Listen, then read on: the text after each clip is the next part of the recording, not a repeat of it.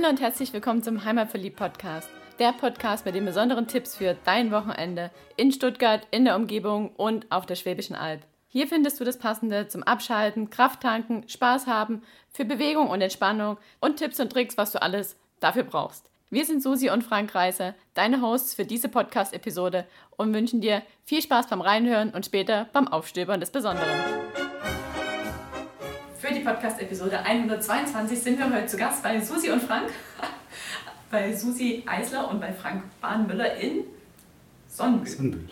Und zwar sind wir hier zu Gast, weil die beiden Safran anbauen. Safran auf der Schwäbischen Alb. Und das fanden wir so interessant, dass wir gesagt haben, wir wollen uns dann mal ein bisschen näher informieren, wie funktioniert das überhaupt. Safran kenne ich so aus Asien und aus fernen Ländern, aber ja, halt nicht von der Schwäbischen Alb. Und darum wollen wir da heute mal näher reinsteigen und uns, uns bilden, wie es überhaupt zu dem Safran hier kommt und wie die ganze Geschichte drumherum ist und ja, alle Fragen, die uns jetzt sonst so einfallen, noch stellen. Aber bevor wir das tun, Frank, stell dich doch mal vor und erzähl mal, wo wir hier so sind. Ja gut, mein Name ist Frank Bahnmüller, bin äh, hier geboren, also ich bin ein Urgewächs aus äh, Undingen, aus Sonnenbühl und wir machen diesen Safrananbau nicht hauptberuflich, das ist, denke ich mal, ganz wichtig zu wissen, dass das einfach ein Nebenerwerb und äh, auch ein erweitertes Hobby ist. Von Zeitumfang muss man schon von erweitertem Hobby reden. Und ja, das Ganze letztendlich, wie es dazu kam, vielleicht später. Haupterwerb ist für mich die Agentur für Arbeit. Und zwar bin ich der Teamleiter im Bereich Arbeitsvermittlung in Tübingen, momentan aber aufgrund von der Situation mehr im Kurzarbeitergeld auszahlen beschäftigt. Und darum auch gerade schwer beschäftigt und viel eingespannt. Darum war es etwas schwierig, diesen Interviewtermin hinzubekommen, aber wir haben es geschafft und wir bedanken uns jetzt schon mal, dass wir hier sein dürfen zu Gast bei euch in eurer schönen Wohnung. Sehr gerne. Aber ich sage ja schon in der schönen Wohnung. Wir gehen danach natürlich noch mal raus und gucken uns an, wie das mit dem Safran in der freien Natur aussieht. Und davon gibt es Bilder bei uns im Blogbeitrag und auf Social Media und überall, wo man halt Bilder angucken kann, außer im Podcast. Ja, jetzt, du hast es schon angesprochen, wie kam es dazu, dass es auf der Schwäbischen Alb Safran gibt? Äh, mit der Frage habe ich schon gerechnet. Das ist die, die meistgefragte Frage, die ich bekomme. Äh, ja, wie kommt man dazu, äh, Safran auf der Schwäbischen Alb anzubauen? Also es ist äh, schon ein bisschen was Verrücktes und ich sage, äh, man muss einmal im Leben auch mal was Verrücktes machen oder versuchen. Und äh, letztendlich, sage ich mal, ist die Idee nicht von heute auf morgen gereift, sondern war schon ein längerer Prozess, wo man sich ja, um die Pflanze kümmert und bemüht, äh, Informationen zu bekommen, wo wächst der Safran überhaupt, wo, ja, in welchen Regionen gedeiht er. Und so kam man oder kam ich dann auch schnell, äh, sage ich mal, auf ja, den Punkt, wo ich feststellen musste, der wächst eben nicht nur in, in Asien, sondern eben auch in unseren Regionen, in Europa, hauptsächlich Spanien, Griechenland, äh, wo es eben dann doch nicht ganz so warm ist. Und äh, letzter Auslöser war dann eben die Tatsache, dass er in der Schweiz auch wächst, im Wallis, äh, in der Ortschaft Mund. Das ist auf 1200 Meter. In, in einer Region, wo ich sage, wenn wir hier äh, auf 700 Meter sind, dann müsste es bei uns auch gedeihen. Aber eigentlich, wenn man ganz ehrlich ist, war der Grund schon auch die Klimaerwärmung, die sich die letzten Jahre dann einfach so äh, ja, verändert hat. Weil äh, Safran ist ein herbstblühender Krokus und der braucht Wärme in den Monaten Oktober bis November. Und ohne diese Wärme gedeiht kein Safran irgendwo. Das klingt hier schon ein bisschen skurril, ne? Die Pflanze, die braucht Wärme im Oktober und November und auf der Schwäbischen Alb wächst sie so schön.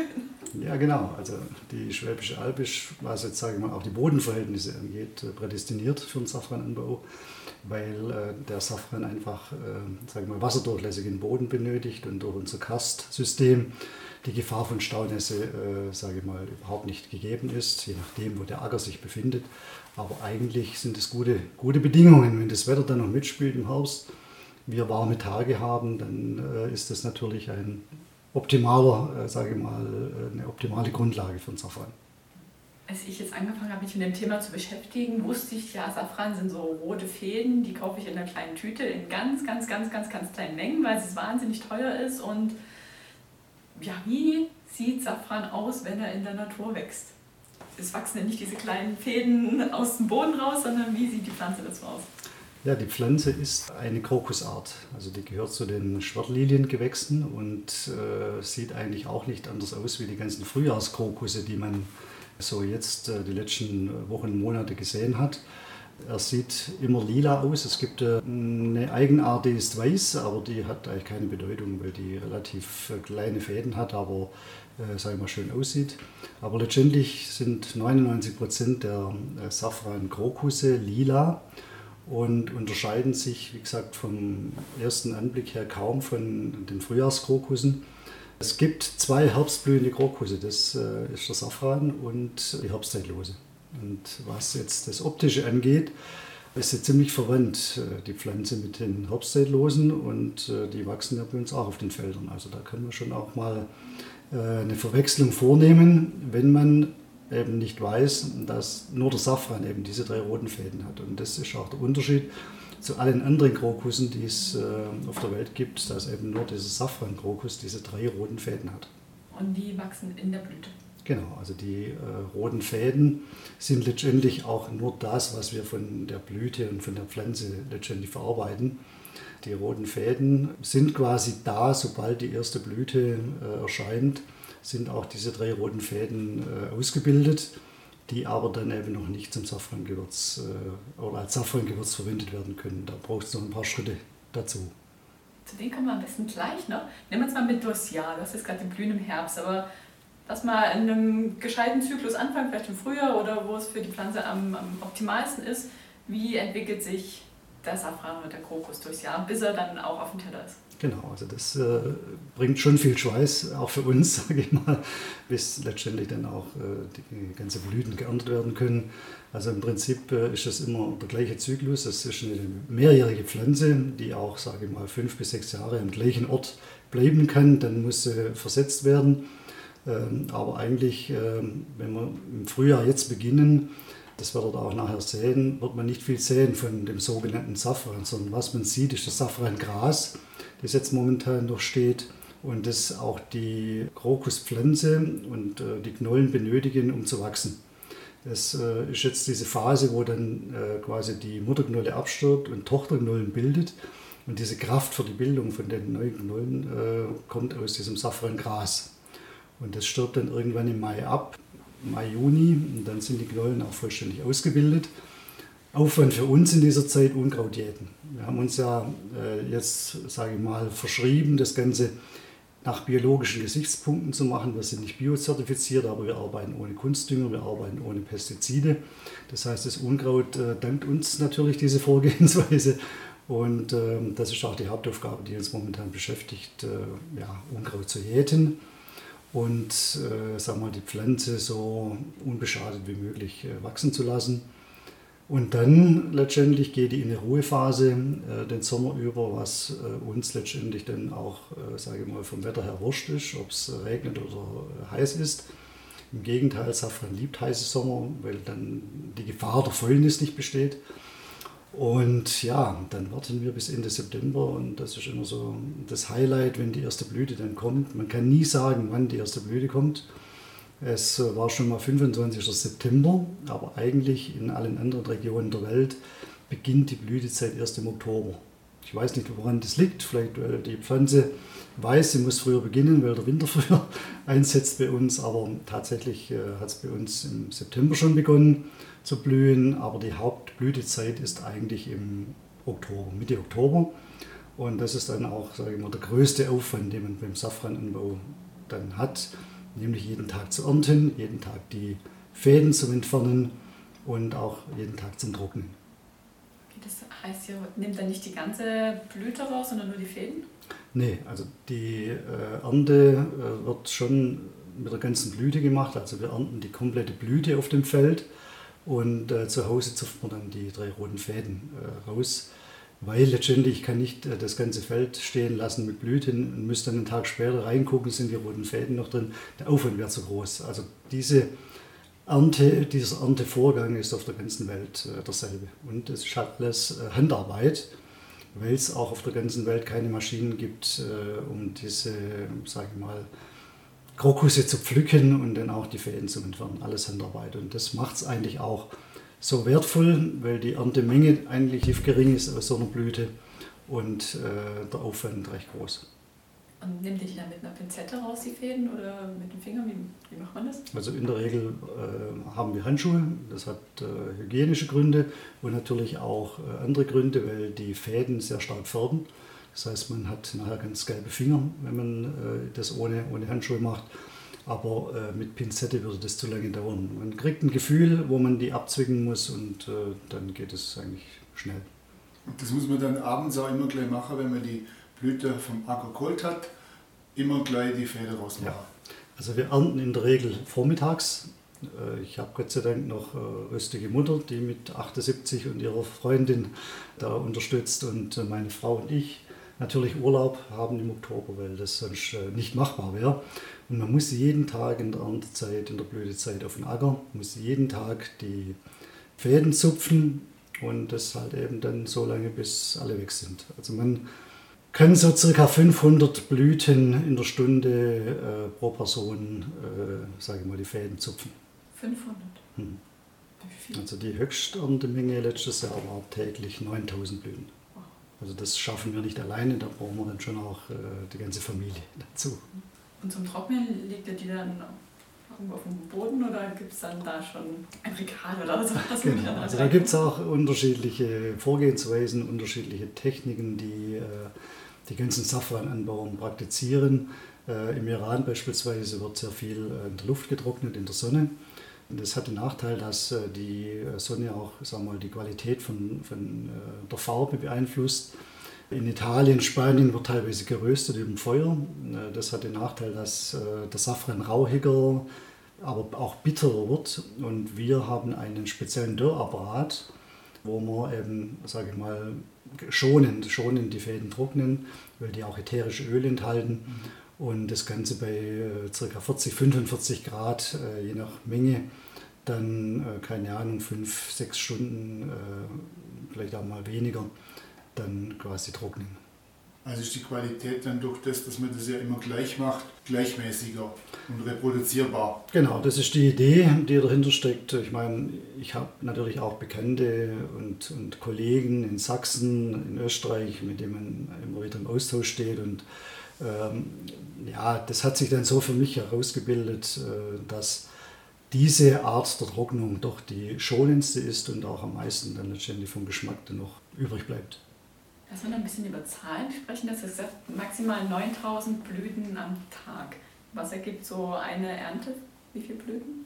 Also das ist natürlich unterschiedlich. Wir hatten äh, im ersten Jahr hatten wir 120, 150 Gramm. Im letzten Jahr haben wir so circa äh, 100.000 Blüten gehabt.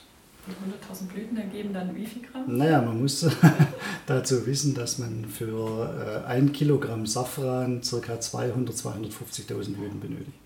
Das Jetzt könnt ihr rechnen. Ja, ich wollte gerade sagen, so das Gas 100.000 Blüten, also ungefähr. Ja, also ein knapp halbes Kilo. Halbes Kilo. Und vom Volumen her, wie kann ich mir ein halbes Kilo vorstellen? Vom Volumen? Also vom Volumen her kann ich euch, das können jetzt natürlich die Hörer nicht sehen, ein äh, Einmachglas vorstellen, das so einen halben Liter ungefähr, äh, sage ich mal, hat von der Menge. Und da sind, das ist ganz voll mit Safran und da sind 30 Gramm drin. Also ist ein halbes Kilo schon das richtig, sind schon mehrere Gläser. Säcke voll. Naja, Säcke nicht, aber schon mehrere Gläser. Wichtig vielleicht zu wissen, der Safran muss, nachdem er getrocknet äh, wird, auch noch äh, reifen. Also man spricht da von einer Reifezeit, wo er quasi in einem geschlossenen Gefäß bis äh, Mitte, Ende Januar dann noch quasi seinen intensiven Geschmack entwickelt. Also sollte man den gar nicht so direkt nach der Ernte und nach dem Trocknen verarbeiten, sondern erst ein bisschen ruhen lassen. Genau, also wir verarbeiten den auch nicht äh, in der Zeit jetzt äh, um die Jahreswende, sondern frühestens im Januar. Mhm. Also den neuen Safran, wenn man den alten dann äh, noch hat, kann man den natürlich verwenden. Also Safran ist jetzt nicht so, dass man den nach einem Jahr wegwerfen muss, sondern der hält schon auch zwei, drei Jahre. Man sagt sogar, dass er erst nach einem Jahr so seinen, richtige, seinen richtigen intensiven Geschmack äh, entwickelt. Du hast ja schon gesagt, verarbeitet. Ihr verarbeitet ihn erst nach der Jahreswende. Was macht ihr da draus?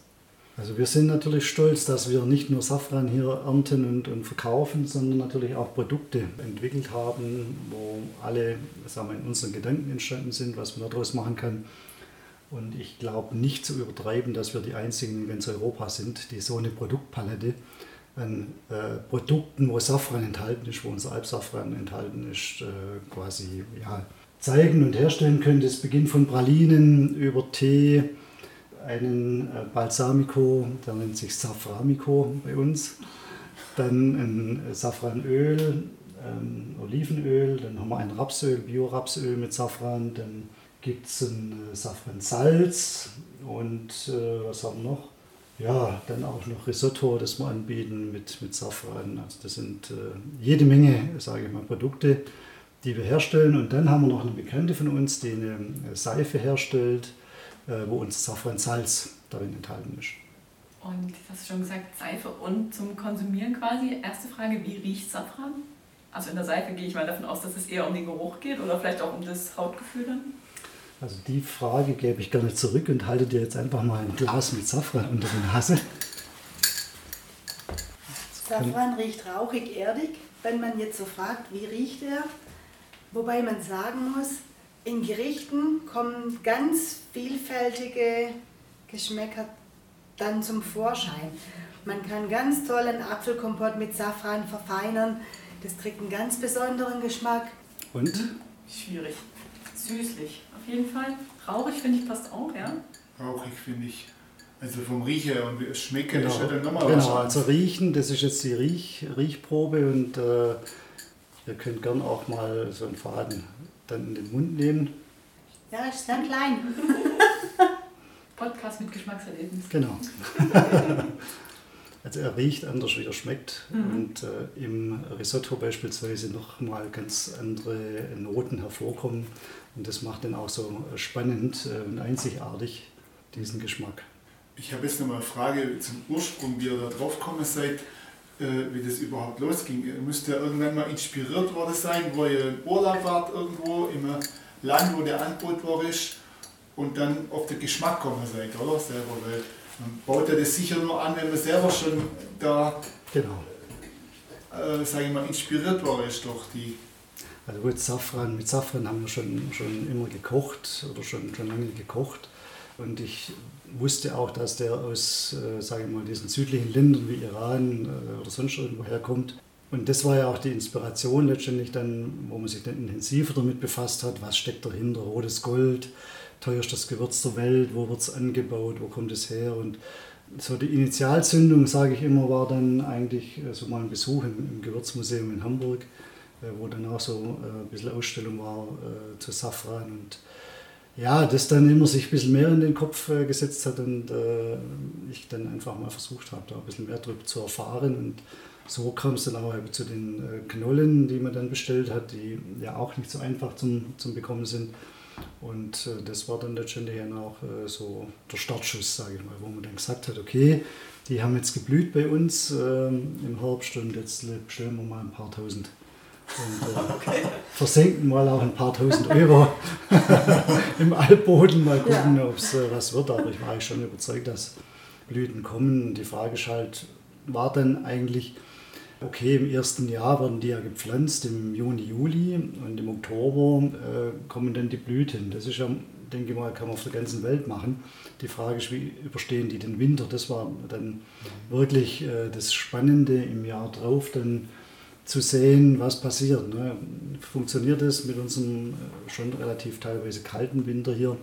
Das war meine größte Sorge, wo ich einfach überlegt habe, das könnte vielleicht ein Problem werden, aber es war dann eigentlich immer so, dass wir im Winter, in der kalten Zeit, hier Sonnenbühl ist ja bekannt äh, an manchen Laufbändern im Fernsehen mit wenn es woanders Plusgrade hat, hat es bei uns Minusgrade. Dass in der kalten Jahreszeit eine Schneedecke drüber war über den Pflanzen und das war dann wie eine Isolierung und da waren die geschützt und das hat gut funktioniert. Ja, und das hat sich dann alles so nach und nach entwickelt und es kam immer noch ein bisschen was dazu, kam immer eine neue Idee hinzu und deshalb ist die Produktpalette jetzt so reichlich. Und habt ihr jetzt, muss man das, das so vorstellen, habt ihr noch einmal jetzt diese du hast gerade gesagt, diese tausende Euro hier im Altboden versenkt und die Nachkömmlinge sind jetzt alle von damals oder haben musstet ihr immer wieder welche wieder nachkaufen? Ja, also es ist so, dass die Pflanze sich ja vermehrt. Also wie bei den Frühjahrskrokussen auch. Man steckt einmal äh, eine Knolle und äh, die vermehrt sich dann. Bei uns war es so, wir haben äh, hier in Undingen mit dem größten Acker begonnen Den äh, haben wir jetzt auch aufgegeben und haben dann in Erpfingen von einem Bekannten äh, ja, ein Stück zur Verfügung gestellt bekommen. Das ist so ein bisschen eine Win-Win-Situation.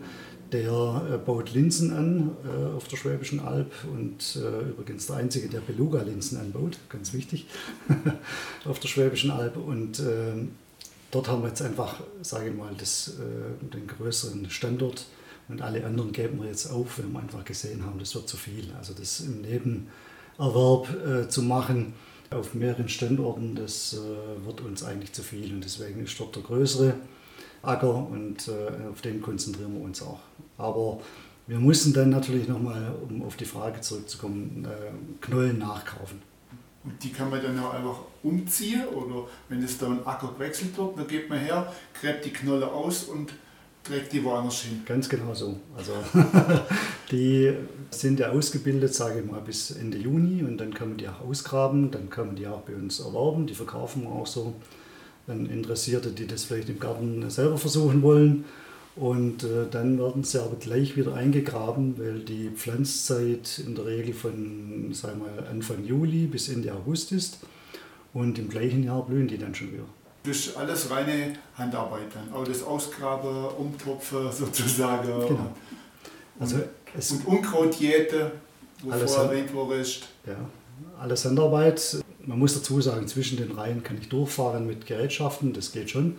Aber auf den Dämmen, also die werden ja in Dammbauweise bei uns angebaut, da letztendlich muss man dann halt zumindest, solange jetzt die Pflanze noch, noch da ist, darf ich die nicht verletzen. Also müssen wir da einfach von Hand dann auch das Unkraut, das übrigens äh, richtig Beikraut heißt, äh, dann zupfen.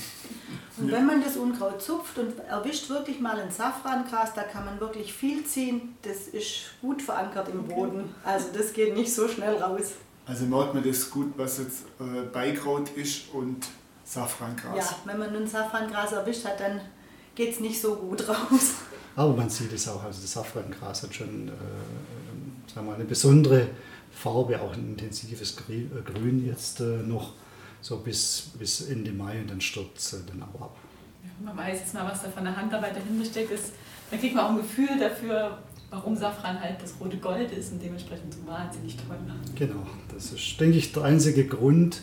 Zum einen, äh, weil es, sage ich mal, relativ wenig Ausbeute gibt letztendlich von diesen drei Fäden, die ja noch getrocknet werden müssen, haben wir ja vorhin gesagt, und äh, nach der Trocknung noch 80 Prozent von ihrem Gewicht verlieren. Und dann natürlich, weil eben alles nur in Handarbeit gemacht werden kann.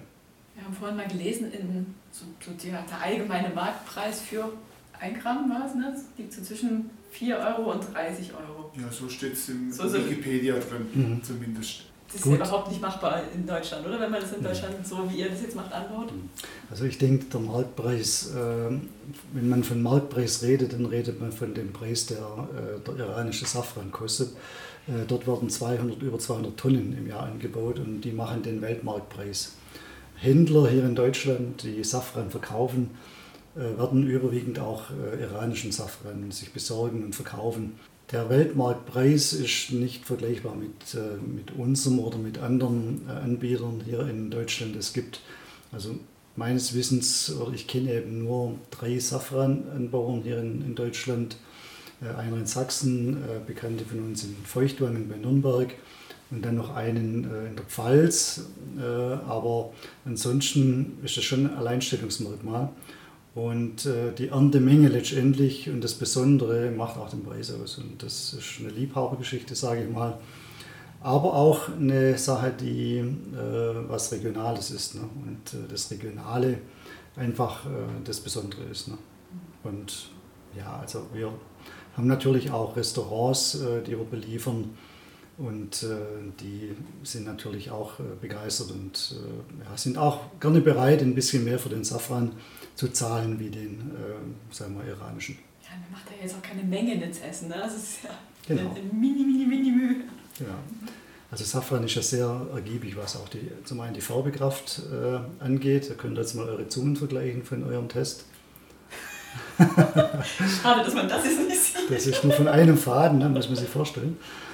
Und äh, Deine ist neutral. Meine ja, gelb. Normalerweise. Ich habe sie darauf umgebissen.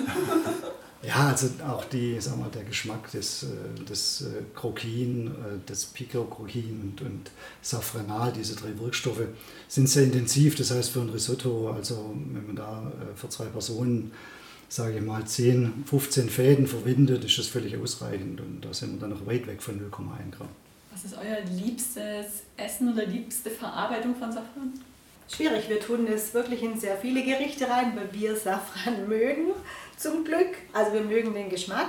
Also am liebsten essen wir es natürlich in einem Risotto. Ich koche aber auch gern mal einen Blumenkohl mit Safran und ja, so ein richtiger Favorit ist eigentlich jetzt außer dem Safrankuchen äh, also es sind Rührkuchen, wo ich Safran verwende, mag ich es gerne im Apfelkompott. Das muss ich wirklich sagen, das war mehr so ein Zufall, wo wir mal viele Äpfel hatten und die eingekocht haben und mein Mann dann da eine Prise Safran reingemacht hat und das einfach so ein ganz tolles anderes Erlebnis hatte. Das Kompott ist trotzdem noch süß, aber hat eben so diese herbe andere Note und das ist so eigentlich mein absoluter Favorit. Muss man sich das dann so vorstellen, dass der das Apfelkompott, der Safran gleich reinkommt, wenn man das einmacht, oder macht man das dann frisch drauf, wenn, wenn man es serviert sozusagen? Nein, beim Einmachen mache ich schon mit drauf. Also ich koche die Äpfel quasi ein mit ein bisschen Zucker, dann kommt eine ganz minimale Menge Zimt noch dran und der Safran ziemlich zum Schluss, dass er halt auch noch ein bisschen was hergeben kann und dann kommt es einfach in Gläser. Und dann, wenn man das aufmacht, schmeckt es einfach gigantisch. Also von der Verwendung von Safran muss man einfach wissen, dass man Safran äh, in der Regel immer mörsern muss, äh, weil man einfach die Fäden aufbrechen muss. Äh, die Safranfäden haben auch eine Patina, wo aufgebrochen werden soll. Und äh, das Ganze aber auch natürlich den Vorteil hat, wenn ich äh, die Fäden mörsere, klein mache, dann äh, brauche ich nicht so viel und kriege einen viel intensiveren Geschmack und auch eine gelbe, gelbere, sage ich mal, Farbe was letztendlich dann vielleicht ja auch für die Hörer wichtig ist, äh, wenn sie Safran verwenden wollen. Wusste ich nicht. Du? Das wusste ich schon, dass das äh, gemausert werden genau. sollte. Ja. Dann bist du unser Koch. genau. Ja, jetzt haben wir so ein bisschen über eure Produkte gesprochen. Ihr habt einen Online-Shop. Genau, wir haben einen Online-Shop, wir haben äh, eine Homepage, die ganz einfach äh, alp-safran.de heißt und da ist zumindest ein Großteil unserer Produkte, äh, sage ich mal, auch mit drauf und äh, wird auch ganz gut angenommen, sage ich mal. Also wir haben schon auch Stammkunden bis nach äh, Berlin, die einfach sagen, euer Safran ist milder wie das, was wir sonst so bekommen und äh, letztendlich äh, auch vom Preis her dann äh, gerechtfertigt. Und dann gibt es dann auch alles andere, was du schon aufgezählt hast, mit Ölen und Pralinen und Salz. Genau. Risotto. Risotto haben wir nicht drauf. Äh, das, äh, ich habe äh, jetzt einfach auf meiner Online-Seite einen Großteil von unseren Produkten natürlich mit drauf, auch die Linsen vom Kollegen natürlich. Und ja, also das letztendlich sind auch Produkte, die wir eigentlich ständig auf Lager haben, außer jetzt den Pralinen, die wir nur natürlich jetzt bis Anfang, sage ich mal, April, Mai herstellen. Und dann beginnt die äh, Sommerruhe für die Pralinen. Mhm. Ja, dann müsst ihr ja auch auf dem Acker und Unkraut, Beikraut. Genau, da haben wir gar keine Zeit, Pralinen zu machen. Ja, wir sind ja normalerweise auch auf Märkten. Also wir suchen uns ja äh, so im Jahr äh, sechs, sieben Märkte äh, aus oder auch Messen. Und äh, dadurch, dass die jetzt alle ausgefallen sind, haben wir natürlich jetzt äh, Zeit und auch ein bisschen was auf Lager. Und die Pralinen macht ihr dann hier zu Hause bei euch in der Küche? Also die Pralinen, muss ich dazu sagen, sind natürlich handwerklich äh, selber hergestellt. Ich habe einen äh, Pralinenkurs gemacht im Lagerhaus in Dapfen. Und äh, natürlich darf ich die Pralinen hier nicht äh, bei uns in der Küche herstellen. Die mache ich bei uns im äh, Schützenhaus. Ich bin nebenher noch so ein bisschen Vorstand von dem Schützenverein. Und das würde der WKD natürlich nicht zulassen, dass man das äh, zu Hause macht. Die ganzen Produkte werden alle dort in der neutralen Schützenhausküche hergestellt. Ja auch wichtig zu wissen, ne? Ja, natürlich. Wenn man das so im Nebenwert macht, dann kann ja. man sich das ja so vorstellen, wie ich das jetzt gerade gefragt habe. Genau. Ja, nee, das darf man nicht einfach so zu Hause nebenbei. Da sind schon Vorschriften da, die man auch einhalten muss und die kontrollieren das auch. Genau. Sehr gut, dass ihr das auch so macht. Natürlich. Ja. In der heutigen Zeit besonders wichtig. Mhm. Es sind ja schon auch sehr unterschiedliche Produkte, wo, man, wo es bestimmt auch unterschiedliche Vorschriften gibt und äh, Verarbeitungsweise und ja, da gibt es bestimmt einiges zu beachten. Ja, wobei äh, sagen wir, die Produkte relativ neutral sind mit Öl oder mit Salz. Also das sind jetzt keine verderblichen Produkte. Also von daher ist jetzt, äh, sage ich mal, die äh, Wirtschaftskontrolle nicht ganz so äh, scharf und die stehen auch nicht jeden Tag hier auf der Matte. Also das muss ich schon sagen, dass das, äh, sage ich mal, nicht, nicht äh, so eine Produktpalette ist, wo einfach die Gefahr besteht, dass irgendwas Verderbliches, äh, denke ich mal, dazwischen ist. Und die Öle und das Salz, wo kommt das her? Ja, also das äh, Olivenöl kommt vom Gardasee. Also das holen wir in der Regel persönlich äh, von Riva del Garda. Da gibt es so eine Ölmühle, wo wir das äh, beziehen. Unser Biorapsöl kommt hier äh, aus Dusslingen von einer Ölmühle, äh, von Steinhilber. Und das ist eigentlich das, was 100% regional ist. Ne? Also Bio, Rapsöl, das gelbe Gold von der Alp trifft auf das rote Gold von der Alp. Und dann am besten noch über die Linsen gekippt. äh, naja. Da eignet sich das Safranico sehr gut, weil jeder, der auf der Alp wohnt, kennt Linsen, mag das ja normalerweise auch. Ist ja auch eines unserer Leibgerichte, kann man sagen. Und da tut man zum Schluss ja gerne ein bisschen Essig dran. Und der Saframico hat dann natürlich auch eben durch den Safran noch eine ganz besondere Geschmacksnote. Hm, klingt gut. Ja, kann man schon mal testen. Ja, gut so. Ja, für dich kochen. Gut.